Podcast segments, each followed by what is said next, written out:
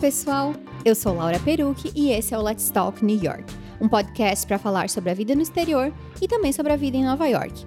Vocês já sabem, mas não custa lembrar que para comentar esse ou qualquer outro episódio é só me mandar uma mensagem pelo Instagram Laura Perucci.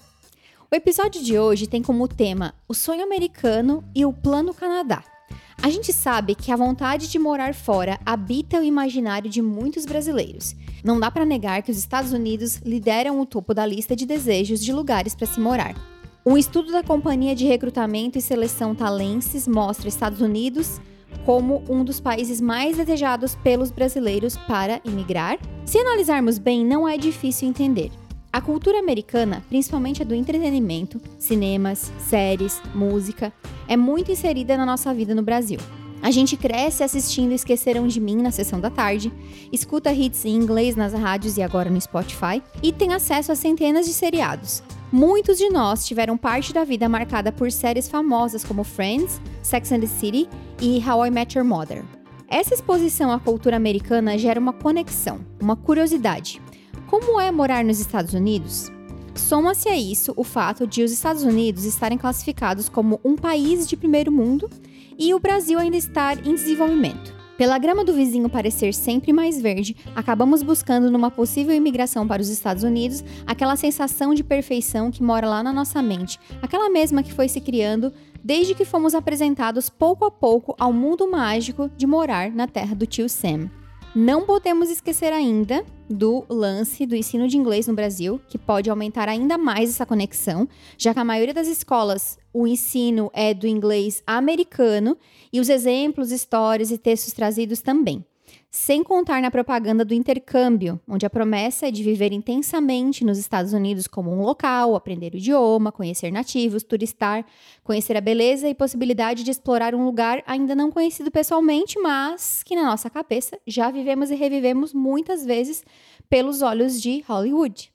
Quantos de nós ainda não Tivemos a oportunidade de visitar a Disney, mas já sabemos quais parques existem, quais atrações e até mesmo o tempo de espera dessas atrações. A construção desse imaginário alimenta uma ilusão sobre a vida nos Estados Unidos. Todo mundo conhece alguém que tem um primo, um amigo, um tio ou um conhecido que já tentou a vida na América, como muitos gostam de chamar. A promessa é de oportunidades e dinheiro fácil. Mas, como esse aqui é um podcast para falar sobre a realidade no exterior, quem me acompanha já sabe que o enredo até pode ser assim, mas a realidade, hum, talvez não. Nos Estados Unidos, como qualquer lugar do mundo, é preciso correr atrás, lutar, bater na porta de restaurante perguntando se estão contratando, colocar a cara a tapa.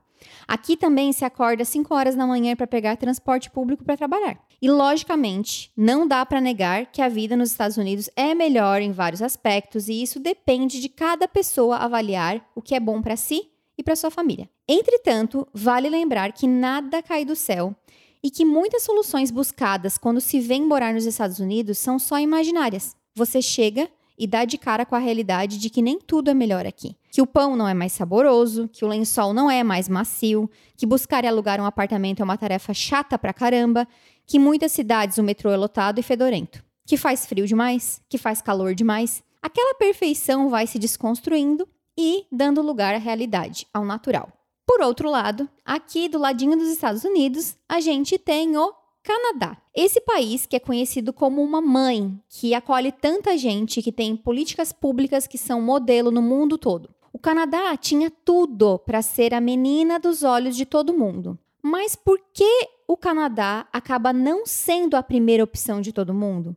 A gente vê muita gente que não consegue fazer acontecer nos Estados Unidos, seja por questões imigratórias, seja por oportunidades, porque, diga-se de passagem, apesar de o YouTube vender uma imagem diferente, não é fácil migrar legalmente para os Estados Unidos. E aí, essas pessoas partem para um plano B, o Canadá.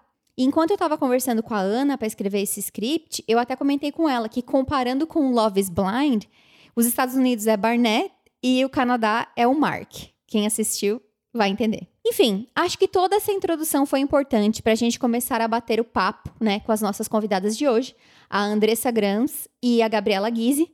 As duas são brasileiras, moram em Toronto, no Canadá, e têm histórias completamente diferentes, mas nenhuma delas sonhou em morar no Canadá. Oi meninas, muito obrigada por toparem esse convite. Obrigada a você, Laura, pela oportunidade da gente poder vir aqui apresentar a nossa história. Obrigada, Laura. Muito feliz em dividir minha história aqui com vocês. Bom, gente, a Andressa morou quase três anos nos Estados Unidos e a passagem dela pelo país foi toda planejada. Ela e o, na época, namorado, hoje o marido, vieram estudar, conseguiram uma autorização de trabalho e mais tarde não foram selecionados para o visto de trabalho H1B, que quem quiser entender mais sobre as facetas e burocracias do sistema de imigração pode ouvir o episódio de número 20. Eu chequei os números e o ano passado tivemos 190 mil aplicações para o visto H1B, sendo que só existem 85 mil vagas, então é um processo bem complicado. Já a Gabi foi para o Canadá para fazer um doutorado há 10 anos e o plano dela era voltar para o Brasil, mas não foi isso que aconteceu. E eu vou tentar moderar aqui um bate-papo com as duas histórias que são totalmente diferentes, mas com um desfecho semelhante. Então vamos começar com a Andressa. É, eu queria que tu contasse como foi a tua relação com os Estados Unidos, o que, que te fez escolher o país para fazer intercâmbio na adolescência, o que te incentivou a voltar para o país com o teu então namorado para se especializar nos estudos, trabalhar e tentar o visto H. Por que os Estados Unidos? Tu idealizava algo, algo a pensar no país? Então, senta que lá vem a história agora. Eu acho que tudo começou quando eu tive a oportunidade de ir pra Disney com, na adolescência né? E aí eu acho que toda aquela história de, de sonho americano, da parte de capitalismo, de consumo, começou a se construir na minha cabeça, né? Aquela coisa de comprar roupa, de comprar eletrônico, de comprar doce, de comprar comida, tudo era muito mais barato do que no Brasil. Junto com todo o deslumbramento da Disney, obviamente, nasceu aquela sensação de, nossa, Estados Unidos é o melhor país do mundo, quero morar lá um dia. Foi etc. a primeira vez que saiu do Brasil? Foi a primeira vez que eu saí do Brasil, sim. Voltei, vida que segue, e daí 2008 para 2009 eu estava na faculdade. Eu fiquei sabendo de um programa que se chama Work and Travel, que ele consiste em você, durante as férias da faculdade, você trabalha por um período de três ou quatro meses nos Estados Unidos ele é um programa relativamente fácil, porque tu só vai pagar do Brasil, só vai pagar passagem e os custos de uma agência que vai fazer isso por ti. Acabei fazendo, fui pro Tennessee, fiquei três a quatro, de três a quatro meses lá. E lá eu acho que acendeu de novo, naquele momento acendeu de novo, porque, enfim, eu tava num momento de vida no Brasil, que eu tava na faculdade, morando com os meus pais. Eu vivi uma independência nos Estados Unidos com todo aquele poder de capitalismo que eu falei. Então aquilo para mim também foi assim, nossa, melhores meses da minha vida, amei, etc. Viajei também, conheci lugares nos Estados Unidos e tudo muito bonito, Califórnia. E quando eu voltei para o Brasil, eu estava meio, meio que decidida para tentar alguma coisa. Mas aí logo começou a faculdade, a vida seguiu e não me movimentei para fazer isso acontecer, não me planejei financeiramente, etc. Comecei a trabalhar, me formei e aí eu estava muito estável no Brasil, qual, meu marido também. Qual é a tua formação? Eu me formei em relações públicas, mas nunca trabalhei como relações públicas. Logo eu já fui para gerência de projetos em tecnologia. Hoje eu sou gerente de produtos gestora de produtos em tecnologia. E daí, naquele momento que eu me formei, etc., com o meu namorado, marido, a gente acabou caindo numa, numa passagem que estava muito barata para Las Vegas e a gente foi de férias para os Estados Unidos em 2012. Então, a gente foi para Las Vegas e Califórnia e nessa viagem para Califórnia, a gente acabou parando em São Francisco. Meu marido se apaixonou por São Francisco. Eu já tinha conhecido daquele intercâmbio, eu tinha tido a oportunidade de, de, de visitar. E ele ficou com isso na cabeça a viagem inteira. Eu preciso morar em São Francisco, eu amei São Francisco. A gente voltou pro Brasil. E eu não tava mais com aquele negócio na cabeça. Eu já tava completamente. Minha vida é no Brasil, tá tudo ótimo. Ele também trabalhava numa multinacional e era uma, uma, uma, uma coisa estável. Eu não tinha mais esse desejo de morar fora, mas ele voltou muito querendo morar fora, querendo morar fora. Nós somos jovens, a gente ainda tem muito para viver. E tendo se apaixonado por São Francisco, a, a gente começou a pesquisar e ver se tinha alguma possibilidade de fazer alguma coisa, porque a gente estava zero naquele momento, zero programado financeiramente para fazer uma coisa dessas, né? Ele tinha uma amiga da faculdade que estava morando em São Francisco que a gente visitou durante essa viagem, que estava fazendo um curso de marketing uh, na UC Berkeley. Na minha cabeça eu não queria só estudar inglês, eu queria alguma coisa que me agregasse profissionalmente. Acabou que esse, esse programa que essa amiga em comum estava fazendo em Berkeley funcionou muito bem pra gente e fomos. Você estuda por um ano, e depois ganhei uma permissão de trabalho por um ano. Eu queria estudar um ano, trabalhar um ano, pegar um avião, voltar para o Brasil. Nesse primeiro ano, minha cabeça não tinha mudado. No segundo ano, quando a gente começou a trabalhar, começou a viver eventos do Vale do Silício, começou a, a trabalhar em empresas de tecnologia, conheceu muita gente, viajou. Aí a minha cabeça já começou a mudar. Eu comecei, hum, talvez a vida seja legal aqui, eu não quero voltar para o Brasil. Isso foi em 2013. 2013 2014. O Brasil não estava passando por um momento econômico muito bom. Muita gente da minha empresa tinha sido demitida, da empresa do Juliano também. Será que a gente deve voltar? Será que a gente vai ter oportunidade quando voltar? Em algum momento a chave virou completamente. A gente falou, olhou um para o outro e falou: não vamos voltar. A vida é aqui. Quais eram as nossas opções para ficar, né? Porque a gente estava com uma permissão de trabalho. Eu lembro que na época a minha empresa pesquisou milhões de coisas. O H1B era meio que a nossa única solução. As limitações do H1B pra gente era que quem aplica ganha permissão de trabalho, mas o cônjuge não tem o direito de trabalhar. E São Francisco é uma cidade caríssima. A gente estava muito apavorado com essa possibilidade de só um, um dos dois ganhar o H1B. O salário era muito difícil com um salário só morando em São Francisco, né? É. Mas, a gente, enfim, a gente teve a sorte das duas empresas quererem aplicar pra gente pro, pro visto pela gente. Como tu explicou no início, praticamente uma loteria, porque o visto abre em cinco dias, tem mais de 100 mil aplicantes e são só 80 mil que vão conseguir o visto. Então, se você não for selecionado, eles nem olham para papelada, nem vão ver se, se é qualificado, é, se não é, não, se é mais, Não se é, é, por mérito, né? Não é por um currículo, por uma não. oferta de trabalho, não tem nada. Dizem, né? Tem bastante teoria da conspiração é. também. Exato. E aí nenhum dos dois ganhou, foi um balde de água fria, ou foi selecionado, né? Foi um balde de água fria porque a gente não estava esperando, a gente estava naquele flow de, de a vida está me mostrando que o meu lugar é aqui, vai dar tudo certo, vai dar tudo certo. A empresa dele na época era japonesa e ofereceu para ele uma, transferir ele para o escritório do Japão. E, de novo, com toda o, o, a situação econômica e política do Brasil na época, a gente decidiu que qualquer coisa era melhor do que voltar para o Brasil, porque era muito mais inseguro. Como que foi a sensação? O que, que vocês sentiram? O que, que vocês é, falaram quando vocês viram que não tinha rolado? Porque eu passei por isso de esperar essa resposta e o meu, e o meu maior medo, apesar de eu ficar na positividade, era se esse negócio não sair, a gente vai ter que voltar. É horrível, é estranho, porque eu sou uma pessoa extremamente controladora. Amo um Excel, amo uma planilha, amo um plano A, B, C, D, E, todos. É muito estranho, porque nessa situação da minha vida, eu tava muito certa que ia dar certo. E eu lembro também que várias situações, assim, por exemplo, ah, eu ia em alguma loja na Target, preciso de panelas novas. Eu pensava, tá, mas não vou comprar, porque vai que eu vou ter que voltar pra cá, vou ter que voltar pro Brasil, o que eu vou fazer com as panelas novas? Eu assim, não, eu vou comprar, porque eu vou continuar aqui. Eu tava meio que naquele o segredo, assim, Sim. sabe? Tipo, eu, sinceramente, eu apaguei da minha memória. Eu acho que o dia que a gente descobriu que foi um de cada vez, eu não lembro se foi ele primeiro. Foi uma tristeza sem fim, assim. Eu lembro que a gente pegou o avião para sair de São Francisco. Eu chorava, chorava, chorava. Eu, eu, sinto que meu lugar na Terra é aqui. Por que que não deu certo? Deixar São Francisco, mesmo sabendo que a gente ia pro Japão, que era super legal, etc., foi muito doloroso, assim. Nossa, escutar tu falar, assim, chegou a doer aqui dentro. Eu, eu consigo imaginar. Bom, Gabi, tua vez. Quando tu pensou fazer em doutorado no exterior, o Canadá foi a tua primeira opção? O que que te levou a escolher o Canadá? Como foi que tu descobriu, tipo, hum, acho que eu não vou mais embora?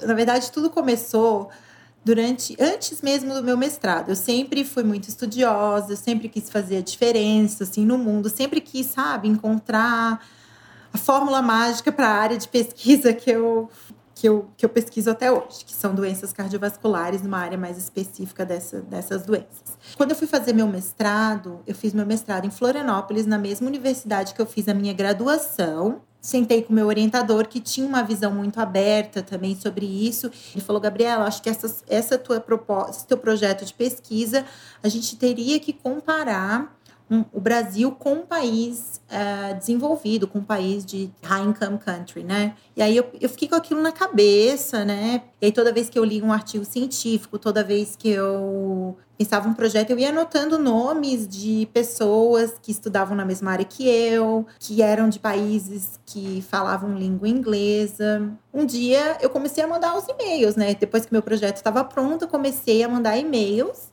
Eu lembro até hoje, eu estava sentada no meu quarto de solteira, na época eu já era casada, na casa dos meus pais. Gente, eu lembro até hoje, assim, sabe? O, o sol, a é. janela, eu lembro tudo, é muito louco, né? Como, como aquele momento realmente mudou a minha vida. E eu mandei um e-mail para o Canadá, para esse hospital até hoje que eu trabalho, aqui em Toronto, e recebi uma, uma, resposta, uma resposta, tipo, na hora, assim, cinco minutos depois Ai, muito interessante, me fala mais sobre isso. E aí, eu, e aí eu escrevi, a pessoa respondeu, eu escrevi, a pessoa respondeu. E essa pessoa que me respondeu é o meu chefe até hoje, sabe? Me, me, me, apresentou o Canadá e me mostrou essa possibilidade. Então, não foi nada planejado. Muita gente que quer vir estudar fora, especificamente fazer um mestrado, um doutorado, eu, eu sinto que o caminho que eles seguem é diferente. Eles querem vir estudar para cá. E daí, aqui, eles tentam buscar loucamente a área de pesquisa que eles querem.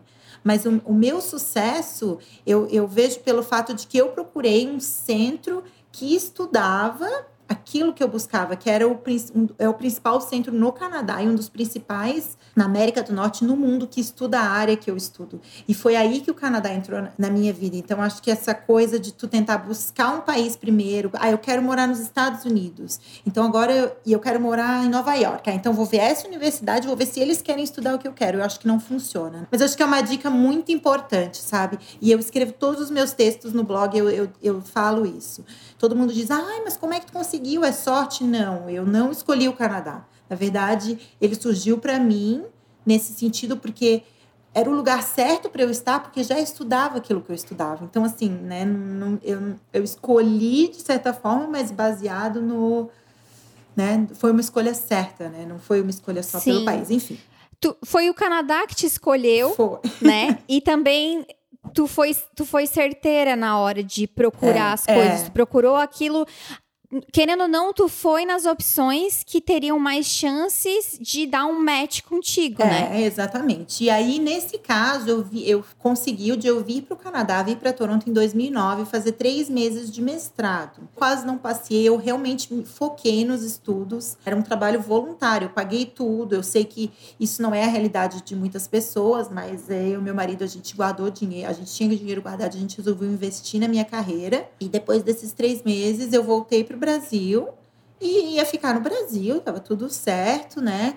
Nesse meio tempo, meu marido foi transferido, ele foi, a gente foi morar em São Paulo, né? Eu estava aqui em Toronto, mas ele já estava indo para São Paulo. Eu cheguei em agosto em Florianópolis, em outubro nós conseguimos que o meu meu chefe de hoje, né, o meu, digamos, orientador desse mestrado no Canadá, ele fosse para o Brasil para minha apresentação de mestrado. E aí, durante a defesa da dissertação, eu fiz a apresentação, ele fazia parte da banca. Eu quero que esse seja um convite formal da Gabriela vir fazer doutorado aqui no Canadá. Já entrei em contato com um professor da Universidade de Toronto e aquilo assim foi um choque para mim. Né? Não sabia o que pensar na época. E aí eu não sei, não sabia se eu queria isso, mas meu marido viu isso e falou: não, eu acho que a gente poderia pensar nisso. Quando eu fiz fazer um, um doutorado como estudante internacional, era 60 mil dólares por ano na Universidade de Toronto. Não tem pessoa que tenha dinheiro para pagar, tem que conseguir uma bolsa, né? E aí a gente optou fazer isso, já que eu já estava indo para São Paulo, já ia sair do trabalho mesmo, né? Porque já estava mudando. Então as coisas eu acho que aconteceram, sabe? Parecia que tudo estava levando para cá, gente. Não tinha uma coisa fora. É, eu fiquei então de outubro até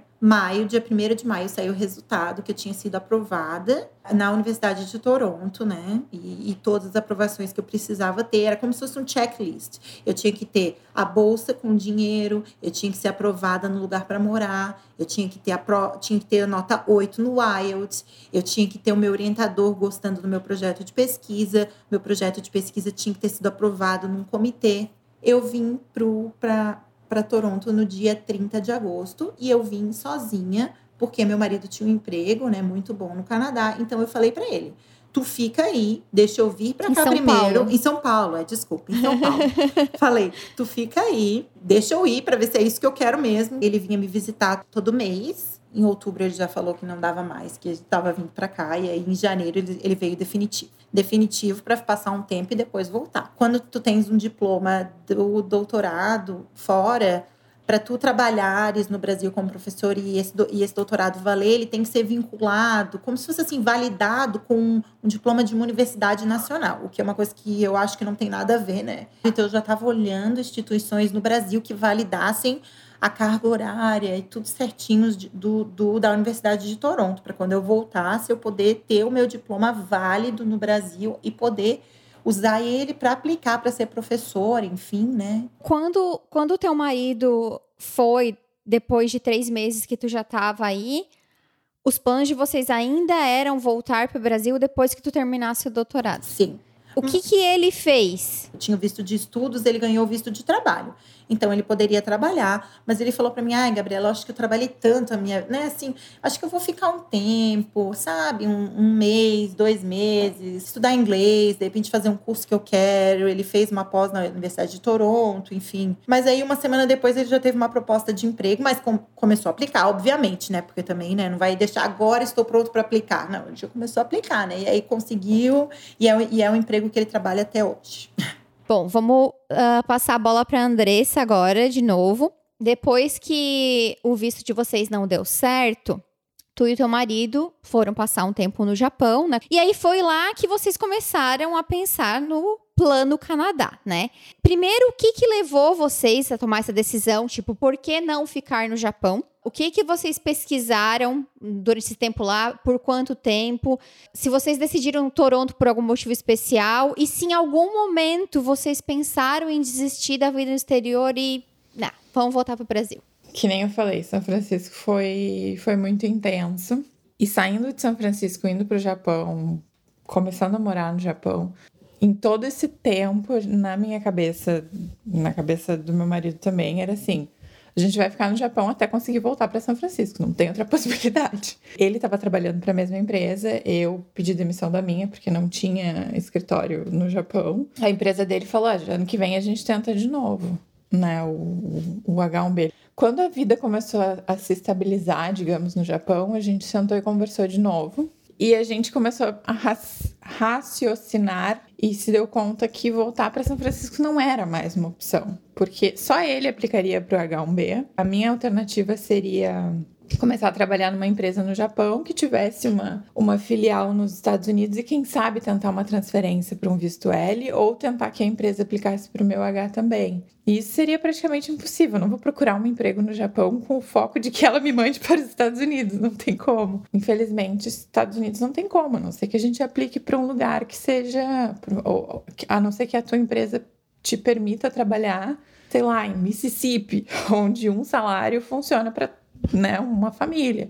A minha cabeça já tinha mudado do, no, no sentido de não vou voltar para o Brasil. E Japão, por maravilhosa que tenha sido, a tenha sido a experiência, era uma cultura muito diferente. Eu não me enxergava morando lá no longo prazo. A gente começou a pensar, sei lá, se a empresa dele deixasse ele trabalhar lá no interior da Califórnia e de vez em quando ir para São Francisco para escritório, não sei, talvez funcionasse, sabe? Tipo, morar em São Francisco com um casal, com o salário que ele tinha, na posição que ele tinha, não tinha condição. Vivendo no Japão, eu comecei a ficar muito ansiosa, desenvolvi crises de ansiedade, desafiador para mim a questão da língua. O pessoal era muito fechado. O japonês ele é muito, ele é muito receptivo, ele te trata muito bem, mas para criar um laço de amizade e daí, obviamente, brasileiro é outro nível, né? A gente já tá convidando para ir para casa, mas o japonês ele não tinha assim, visitar um na casa do outro nem pensar. Marcar para tomar um, um chopp depois do trabalho, alguma coisa assim, era só com os seus colegas. Então, tudo isso foi crescendo na minha cabeça para gerar mais ansiedade. Não, não aguento mais, eu preciso ter um plano, que nem eu falei, eu sou uma pessoa muito controladora. E tá no Japão sem saber quanto tempo eu ia ficar no Japão, para onde eu ia depois do Japão, como é que ia ser minha vida daqui a um, dois, três anos, aquilo foi me deixando muito angustiada.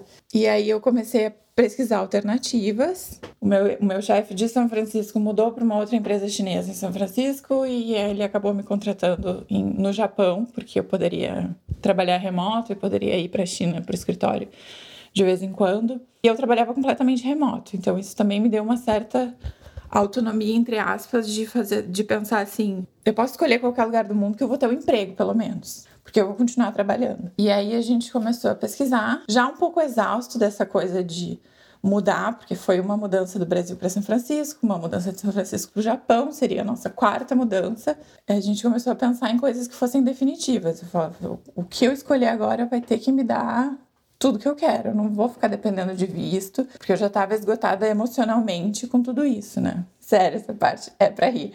Eu botei no Google países, países fáceis de migrar. tu é uma dessas pessoas que faz esse e tipo de pesquisa no Google, então. Foi. No desespero, foi isso que eu fiz. E Canadá apareceu. E aí eu comecei a olhar, além do Canadá, acho que tinha Austrália, todos esses assim que que são meio que senso comum, entre aspas, que é fácil de migrar. Mas a Austrália eu já cortei imediatamente pela, pela distância geográfica do Brasil. Eu sou filha única e não podia ser tão longe assim. E aí eu comecei a pesquisar um pouco mais do Canadá. Eu sabia zero coisas do Canadá. O Canadá era aquela coisa assim, ah, é aquele país que é ali em cima dos Estados Unidos, mas eu não sabia nada. E dizem que é frio e não sei o quê. E eles são muito legais e os, os americanos tiram sarro deles porque eles são ficam pedindo desculpa para tudo. Então eu só sabia assim. Censos, e o videozinho uh... do argentino no Canadá, tu já conhecia? Ah, sim. E a Luísa no Canadá em algum momento aconteceu também. Tinha acho que dois ou três conhecidos tinham aplicado para residência uns anos atrás desse, desse momento. Mas comecei a conversar com essas pessoas, todo mundo falou muito bem. O que me atraiu mais foi exatamente essa questão que eu falei de de eu ter o controle da situação. Eu apliquei para residência e era meu mérito, era o meu nível de inglês, era a minha educação. Eu não dependia de nenhuma empresa.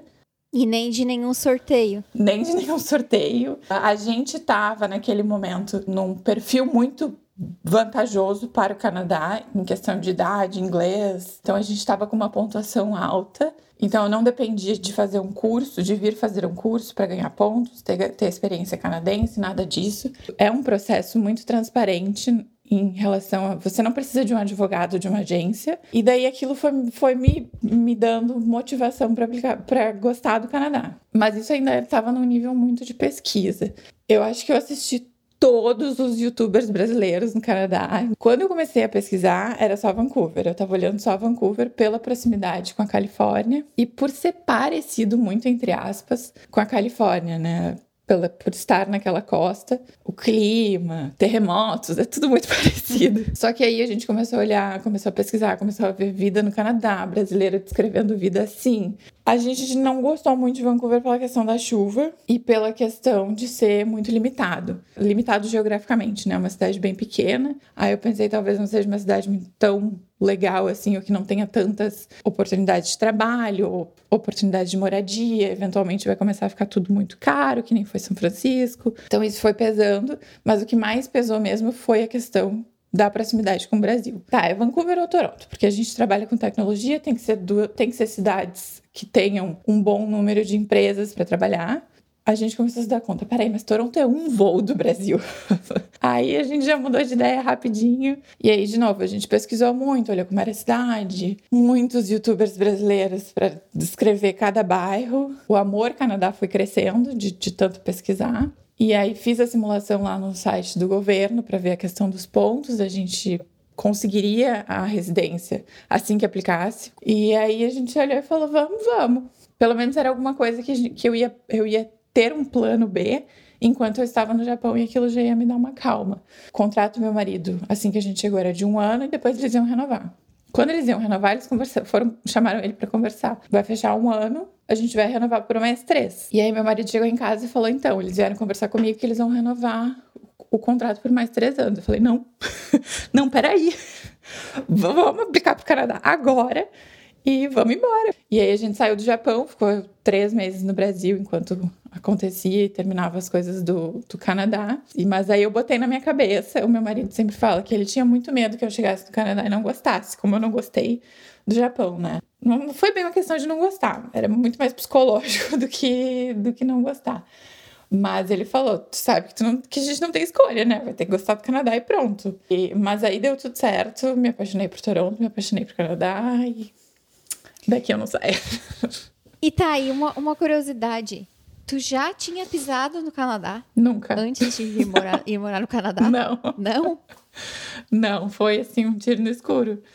Eu vejo, eu via nos fóruns que eu estava participando, muita gente, ah, eu vou fazer uma visita exploratória. Falei, não, não tenho dinheiro para isso, gente. Eu vou aplicar, enfim, essa é a minha vida e minha vida vai ser no Canadá e seja o que Deus quiser. Foi uma construção emocional. O Juliano, meu marido, adora fazer essas provocações assim, então ele sempre fala: tá, e se te oferecessem um rio de dinheiro para voltar para São Francisco agora, o que tu faria? Falei, não, não volto. E ao mesmo tempo que se lá atrás, se eu tivesse tido a oportunidade de sair de Porto Alegre para vir direto para o Canadá, talvez a minha mentalidade teria sido outra, eu não teria gostado, eu teria odiado o frio, eu teria reclamado da neve, como muita gente não se adapta quando chega aqui. E como eu tive essa construção emocional de, de visto, de, de desgaste, de mudança, quando eu cheguei aqui, eu tava assim, no céu. O visto é meu, ninguém me tira, não tá em nenhuma empresa, não tá em, em nenhuma escola. E isso para mim tem um, um peso emocional muito grande que não troco hoje o Canadá por nada. Acho Sim. que a última pergunta que tu tinha feito era em relação a se em algum momento a gente pensou em desistir, né? Não, porque em todo esse tempo a gente teve oportunidades de visitar a família, né? E cada ida dava aquela sensação de que aqui não é mais meu lugar. A, a sensação de estar tá voltando, quando voltava para São Francisco, ou quando voltava para o Japão, ou voltando para o Canadá, era, era assim, nossa, aqui é minha casa, sabe? Então, isso já, já tinha, eu já tinha me desprendido completamente. Brasil, Brasil não vai ser. Bom, Gabi, Aliás, antes de eu fazer a próxima pergunta, só deixa eu fazer aqui o parênteses que a Gabi, para quem não sabe, tem um blog chamado Gabi no Canadá. Se vocês quiserem saber tudo sobre Toronto, sobre o Canadá, se vocês moram em Toronto, se vocês não moram em Toronto, se vocês querem visitar Toronto, visitem o blog da Gabi. Gabi, tua irmã mora nos Estados Unidos, na Flórida, eu acho, né? Em algum momento, tu já pensou em morar nos Estados Unidos e já passou pela cabeça de vocês? Como é que eu posso responder essa pergunta? Eu nunca digo assim, eu, não, eu vou ficar aqui para sempre, eu vou fazer isso para sempre. Eu acho que a vida me ensinou. A gente não pode fazer muitas afirmações assim fortes. A gente não sabe o que acontece, né? Eu aprendi isso a duras penas quando eu fiquei grávida a primeira vez. Eu fiz vários planos, perdi esse bebê então, assim, eu aprendi a duras penas e várias outras coisas que aconteceram na minha vida de que eu não posso fazer grandes planejamentos. A resposta à tua pergunta é: na verdade, a gente pensa em morar em outro país, sim. Juliano, a empresa dele tem, tem sede em outros países. A gente já, ele já teve proposta de ficar pelo menos um ano trabalhando, e aí eu teria que adaptar a minha pesquisa, né? Tentar encontrar algum parceiro, enfim, tudo é possível e não sei nos Estados Unidos ainda. Se de repente surgir uma oportunidade, por que não? E a gente sempre fala assim, sabe? Até mesmo voltar para o Brasil, né? Não, não quero voltar para o Brasil, mas minha irmã, minha única irmã mora nos Estados Unidos. A gente mora aqui no Canadá. E se meus pais precisarem, o que, que a gente vai fazer? Como a gente já é canadense, a gente tem a vantagem de que a gente pode ir. Se a gente quiser, a gente volta. Se a gente quiser, a gente vai para outro lugar, sabe? Eu acho que aquela, aquela base que eu quis no começo da minha carreira, de sempre focar naquilo que eu queria, era para isso, para eu poder chegar num momento da minha vida. Eu acho que eu ainda não estou nesse momento, acho que eu preciso de mais alguns aninhos. Mas eu digo assim, eu quero chegar num momento que eu posso, né, procurar os meus parceiros de pesquisa e decidir, de repente, alguns lugares no mundo para eu morar. E eu tenho muita vontade de morar em outros lugares também e dar essa oportunidade para os meus filhos, deles viverem outras culturas, deles aprenderem, porque eu sinto que eles convivendo com mais maior número de pessoas diferentes, eles vão realmente ser cidadãos do mundo, cidadãos, cidadãos do mundo. Eles vão conseguir respeitar mais as pessoas, eles vão conseguir entender melhor, eles vão, não vão estar vivendo numa bolha. Morando numa cidade multicultural, os meus filhos vão ser, sim, cidadãos do mundo. E é isso que eu quero. Andressa, tu já viveu o sonho americano, né? Tu viveu essa paixão avassaladora aí, que foi os Estados Unidos, né? Viveu o sonho americano. Nos separamos. Uma, uma separação muito dolorosa, né? Fez o plano no Canadá, viveu aí um affair com o Japão. quais são as, as maiores diferenças que tu percebe entre os Estados Unidos e o Canadá? O que, que é mais fácil, o que, que é mais difícil? E aí, na verdade, eu vou fazer essa pergunta, mas tu já falou ali que nem com Reza Braba, se tu voltaria a morar nos Estados Unidos se tivesse a oportunidade. Se eu queria até aproveitar para fazer uma observação, que eu estive em Toronto recentemente, né? Eu não conhecia o Canadá. A sensação que eu tive foi que eu não saí dos Estados Unidos. É óbvio, claro, que com certeza a língua inglesa ajuda muito nisso, né? uh, ver muitas lojas que eu vejo aqui nos Estados Unidos, no Canadá. Tipo, eu não fiquei muitos dias, né? Eu fiquei mais na casa da, da Ana. A impressão que eu tive foi que eu estava num estado americano. Quais são essas diferenças? O fácil, difícil? Realmente, se for analisar super superficialmente a parte visual, arquitetura, uh, cultura norte-americana de uma forma super geral é muito igual em relação a hábitos, refeições, feriados, Halloween. Tem alguns pontos de Toronto que tu olha, nossa, isso é igual a Boston, nossa, isso é igual a Nova York. Mas aí, quando começa a ir para um nível do dia a dia, de vida, de viver Canadá e viver Estados Unidos, aí eu acho que é completamente diferente. Tem a questão política atualmente, que é bem diferente governo daqui com o governo de lá, obviamente. Infelizmente. Os Estados Unidos têm muito mais anos de história, obviamente. Então, acho que no podcast com a Ana ela falou isso. No... Eu sentia muito que nos Estados Unidos eu era para sempre uma imigrante, mesmo não tendo traços muito que as pessoas conseguem identificar se eu sou daqui ou de lá. Assim que eu começava a falar, elas identificavam alguma coisa no meu sotaque. Para sempre, nos Estados Unidos, eu nunca seria uma americana. Aeroporto também é uma coisa que é completamente diferente. Quando você está nos Estados Unidos, você acha que você vai ser preso no aeroporto, porque eles são muito incisivos e e no Canadá, não, são super solícitos. Todas as experiências que eu tive sempre é bem-vindo ao Canadá. Primeira vez que eu cheguei no Canadá, no aeroporto, eles falaram alguma coisa, Welcome to Canada, alguma coisa assim. E eu já senti, meu Deus, sou canadense, olha só.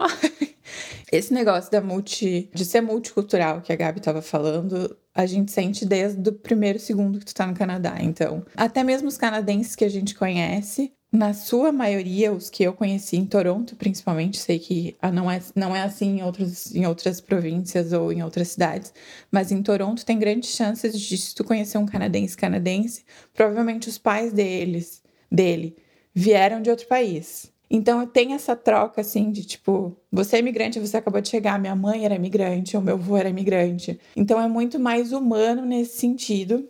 Acho que essa é uma diferença gritante, assim, uh, em relação aos Estados Unidos, que os Estados Unidos têm muito orgulho de toda essa história. O americano não consegue enxergar um imigrante como um potencial americano, como um americano. O imigrante vai ser sempre o imigrante, né? Isso dói um pouco quando a gente tá nessa fase e eu acho que é uma fase eterna de tipo, eu não sou mais brasileira, mas eu também não sou canadense, eu tô num limbo. Então, se o Canadá consegue ser um pouco mais aberto e, e sensível nessa questão, eu acho que ganha muito mais pontos para mim do que Estados Unidos. De tudo que eu conheço, de que eu vivi, os Estados Unidos é muito limita muito, né, a questão da imigração, enquanto o Canadá tem milhões de de possibilidades que tu pode vir estudar, pode ir para um processo provincial, pode ir para uma província que não vai muita gente, aí vai ser, vai ser facilitado. Canadá, ao meu ver, tem muitos mais pontos positivos do que Estados Unidos, para minha vivência, né? Tá, e aí a pergunta de voltar a morar nos Estados Unidos continua sendo não, né? Continua sendo não. Por isso, né? Eu acho que Uh, como a Gabi falou também, acho que pensando em gerações futuras nos meus filhos, eu acho que eles, eu quero que eles tenham uma mentalidade mais canadense do que uma mentalidade americana. Agora, a minha pergunta é para as duas. Como eu falei antes, muita gente fala que o Canadá é uma mãe, né? Que é um dos melhores países do mundo para emigrar. E com certeza vocês.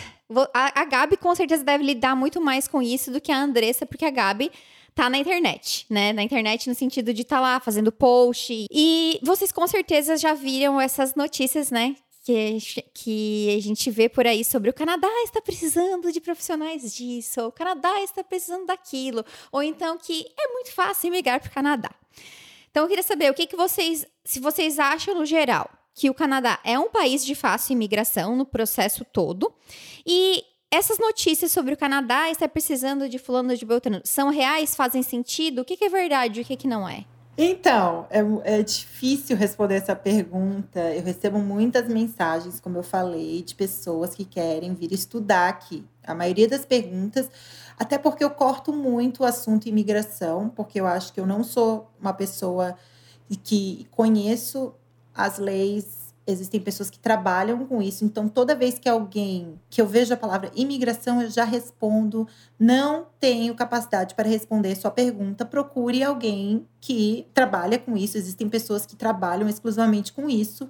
O meu processo de imigração aconteceu era de uma maneira diferente, era skilled worker, então nem existe mais. Quando as pessoas me perguntam sobre o estudar, ou até a parte, ah, você acha que é fácil conseguir emprego na sua área? Imagina você tá, você é um canadense, você tem uma empresa canadense, tem um monte de pessoas canadenses ao, seu, ao teu redor que são capacitadas. O que, que vai te fazer escolher uma pessoa de fora? Tem que ter um, um uma, uma um coisa a mais, uma, né, um plus, um coisa bom, né? Coisa muito, é, muito de, de Florianópolis, né? Muito do sul, é, né? É. É. Tem que ter uma coisa a mais, sabe?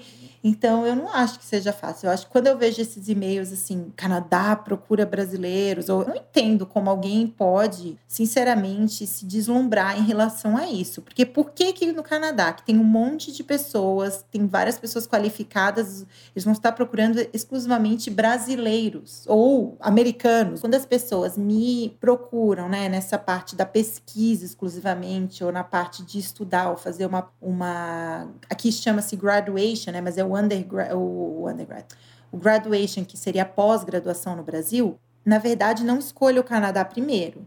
Veja se, assinar, se, o, se existem centros de excelência de pesquisa na sua área, entendeu? Não, não, não escolha assim, ah, eu quero morar, mudar para o Canadá e quero fazer um doutorado lá, mas, porque as, e quero ir para Toronto. Tem assim, né? São bem específicos, assim, gente, será que aqui em Toronto que vai ter a tua área de pesquisa? Porque às vezes no Canadá o centro de pesquisa é em Calgary, sei lá.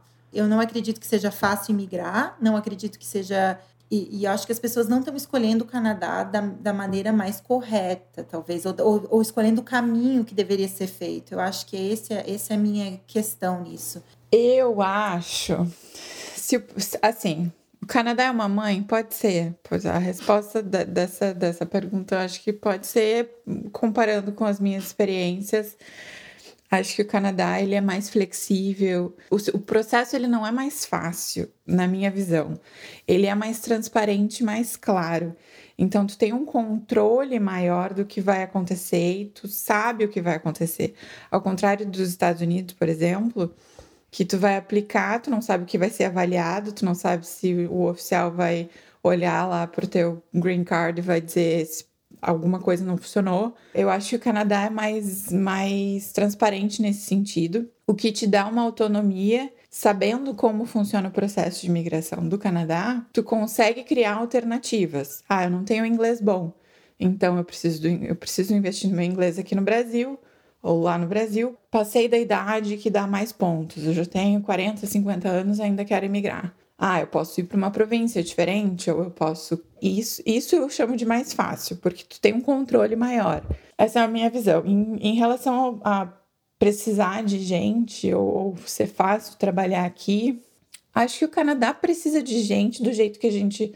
Do jeito que se fala em, em, na questão demográfica, né? Que é um país gigante e tem pouquíssima gente idealmente, para a questão política do país, o ideal seria que todas as províncias tivessem várias pessoas, economia funcionando e etc. Nesse sentido, o Canadá precisa de gente, mas é uma coisa muito abrangente, não é? Tipo, precisamos de gente, venha todo mundo para Toronto venha todo mundo para Vancouver. Esses são mercados, são cidades que já são cidades grandes, que já tem gente. Então não é, não é uma questão de estar precisando de gente nesse aspecto.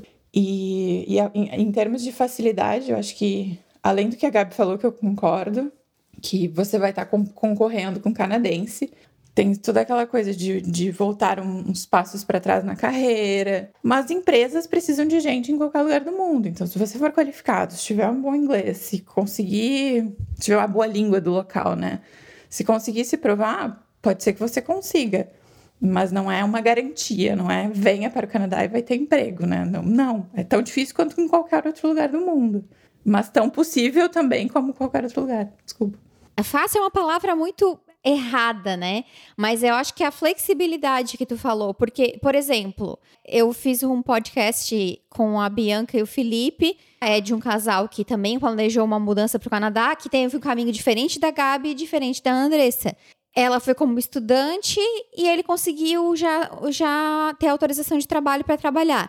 Tipo, isso nos Estados Unidos é impensável. Ninguém vem para cá como estudante para trabalhar. Quiçá o companheiro vai poder trabalhar. Eu acho que, como tu falou, tem muito mais possibilidades, mas não quer dizer que essas possibilidades vão ser um caminho fácil. Exato. Mas com certeza tem um leque maior de opções. Né? Porque às vezes tu tem uma carreira, por exemplo, aqui nos Estados Unidos. Por exemplo, eu, jornalista. Eu, eu acredito que pela minha carreira, sei lá, só se eu conseguisse um emprego numa Globo numa emissora muito grande no Brasil e aí eu fosse transferida para os Estados Unidos. Tiago, não, ele é de TI.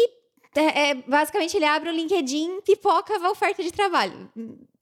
Exagerando, né? De um jeito exagerado. É bem importante a questão que, que a Gabi falou em relação a a como essa, essa trajetória vai ser feita, sabe? Porque a gente conhece, eu pelo menos conheço muita gente que, que foi desesperado, plano Canadá, plano Canadá, cheguei no Canadá, não se adaptou e depois de um ano voltou para o Brasil, sabe? Eu só quero acrescentar, quando, tu, quando a gente vê essas notícias, né? Tipo, ah, o Canadá precisa de brasileiros, mas são brasileiros qualificados, que falam inglês, que tem uma diferença Precisa, precisa de brasileiros. Mas quando você vem para cá, você pode ter uma vida até pior do que você tenha do Brasil, se, do que você tem no Brasil, se você não tiver esse plano. Eu recebo tantas mensagens, gente, por dia de pessoas. Eu não acredito que você. Como é que você gosta do Canadá? Porque eu vim para cá, porque eu não me adaptei com o frio, porque a gente tá ilegal. Eu nem respondo mais e eu, eu peço desculpa para as pessoas que eu não respondo mais, porque eu não tenho o que responder. Porque eu iria responder o seguinte: você planejou? Você se planejou? Você veio para cá em busca desse sonho que não, né? Ou achando que o Canadá é a mãe. E não é, gente. Eu acho que nenhum é. lugar do e mundo. E cada experiência.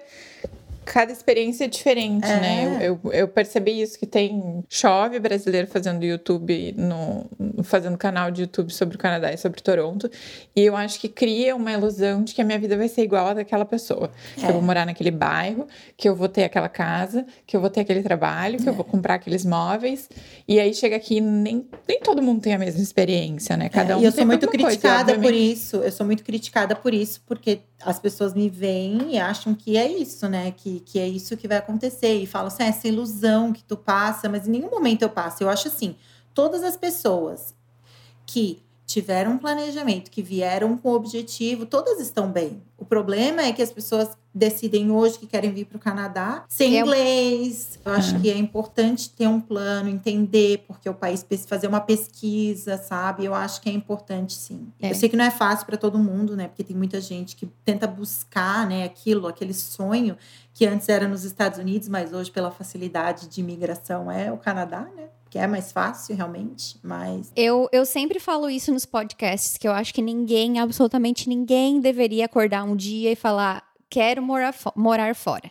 Óbvio, né? Se fosse ruim, a gente não estaria não estaria morando aqui, vocês não, vocês não estariam morando aí, uhum. mas não significa que não tenha as coisas ruins, né? O lado ruim. Toda escolha na vida é uma renúncia, né? Tem que planejar, tem que deixar um pouco a ansiedade do lado, de lado, seja um pouquinho igual a Andressa, mais controladora, né? Tentar ter o controle da situação. Mas não criar expectativa em cima da vida dos outros, sabe? Eu acho que quando a gente chegou aqui, a gente as pessoas que a gente conheceu, os brasileiros que a gente conheceu, brasileiro sempre tem uma curiosidade. Nossa, que visto tá? Como é que foi? Não sei o quê. Quando a gente contava, ah, a gente chegou como um residente permanente, todo mundo, nossa, que fácil, que rápido. Falei, não, peraí, senta, deixa eu te contar minha história. Não foi assim. Eu não acordei e apliquei pro Canadá e ganhei, pronto, fim. Não, eu batalhei, o meu inglês foi construído em vários lugares, juntei dinheiro em vários lugares, então não, não, é, não, não, não compara com o que eu tô te dizendo, porque eu posso estar te escondendo muita coisa. E às vezes, quando tu tá se planejando, tu tá olhando muito pra vida alheia e tá, tá é. criando uma expectativa de que vai ser daquele jeito. Não, pode ser pior, pode é. ser melhor. Falo para todo mundo, eu cheguei no Canadá em 2010. Foi 2018 que eu consegui o emprego que eu queria, o emprego oito anos depois, sendo que nesses oito anos eu fiz quatro anos de doutorado e duas pós-graduações de dois anos cada uma contando com mais dois anos de mestrado, dois anos de pós-graduação. Então, assim, foram 16 anos estudando, gente, para conseguir o emprego que eu queria. Não é assim uma coisa fácil. Não é uma coisa simplesmente, né? Tipo, ah, esse país é fácil, eu vou emigrar. Hum. Claro que a minha história é muito diferente, porque eu não planejei isso, foi, foi acontecendo, né?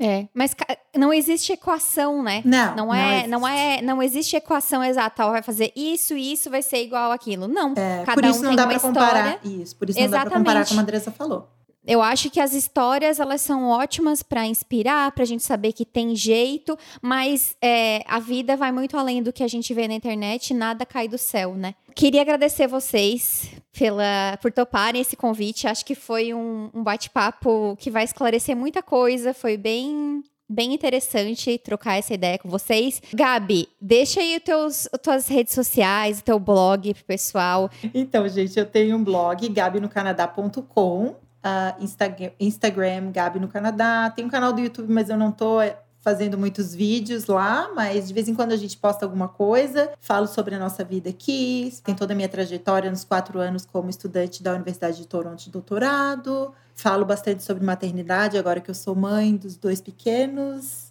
Andressa, tu quer deixar o teu Instagram aí pro pessoal, se alguém quiser te mandar uma mensagem, só para falar que gostou do podcast?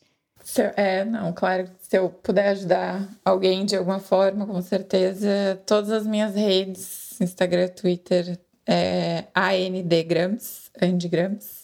Então, se alguém quiser trocar uma ideia sobre alguma coisa, também estou à disposição. Lembre-se que a Gabi é mamãe e a Andressa é quase mamãe, então talvez elas não vão responder vocês na velocidade que vocês esperam. Então, meninas, obrigada novamente. Desejo muito sucesso para vocês, seja em Toronto ou seja vocês mudando de planos no futuro, né? Who knows? Vocês já sabem, gente, a gente se fala no próximo episódio. Tchau! Tchau. obrigada. Tchau, obrigada, Laura.